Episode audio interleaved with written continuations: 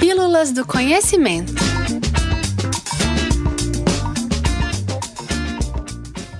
O admirável mundo distante e frio de Plutão. Plutão é um objeto celeste muito pequeno e está muito distante de nós, de forma que ninguém consegue enxergá-lo a olho nu no céu. E basta alguém falar o seu nome que um debate logo surge. Afinal, Plutão é ou não é um planeta? Plutão não é mais um planeta. A verdade é que quando foi identificado, no ano de 1930, os astrônomos, utilizando os conhecimentos científicos consensuais na época, decidiram classificá-lo como planeta. À medida que foram estudando melhor esse objeto e o sistema solar, viram que ele não mais se enquadrava na mesma categoria dos planetas maiores e encontraram outros corpos mais semelhantes a ele.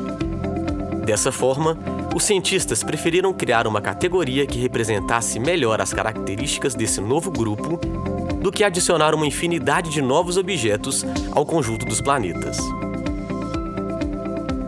Na Assembleia da União Astronômica Internacional, no ano de 2006, ficou definido que um corpo celeste é considerado um planeta se estiver em órbita ao redor do Sol possuir massa suficiente para que sua autogravidade o faça ter uma forma quase redonda e se tiver uma vizinhança limpa em torno de sua órbita. Plutão atende aos dois primeiros critérios, mas não o terceiro, pois habita uma zona onde há outros objetos de tamanho semelhante e, portanto, a vizinhança de sua órbita não está limpa. Nessa mesma assembleia, foi criada uma nova classe, os planetas anões, ao qual Plutão passou a fazer parte. Atualmente, existem mais quatro objetos nessa mesma categoria. São eles Ceres, Eris, Make-Make e Haumea. A mudança em sua classificação não faz com que Plutão seja menos interessante ou importante. Tanto que uma sonda, a New Horizons, foi colocada no espaço por mais de nove anos com o objetivo de passar perto dele e estudá-lo melhor que descobertas fantásticas sobre esse mundo foram feitas, viu? Antes da New Horizons, a melhor imagem que tínhamos de Plutão era um borrão. Nem o Hubble, um dos telescópios espaciais mais potentes, conseguiu uma foto nítida do planeta anão.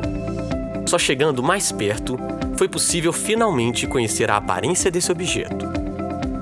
Assim que a primeira imagem do planeta anão feita pela New Horizons foi divulgada, uma região com formato bem curioso chamou a atenção de todos.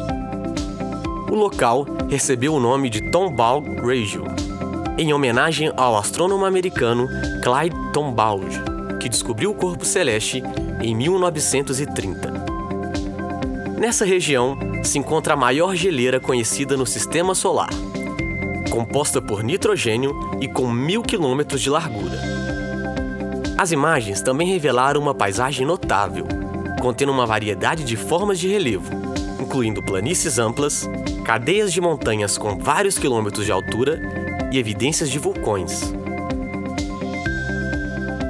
Outra descoberta feita pela New Horizons que surpreendeu os cientistas é que Plutão possui uma fina atmosfera de cor azul, composta por nitrogênio, metano e monóxido de carbono.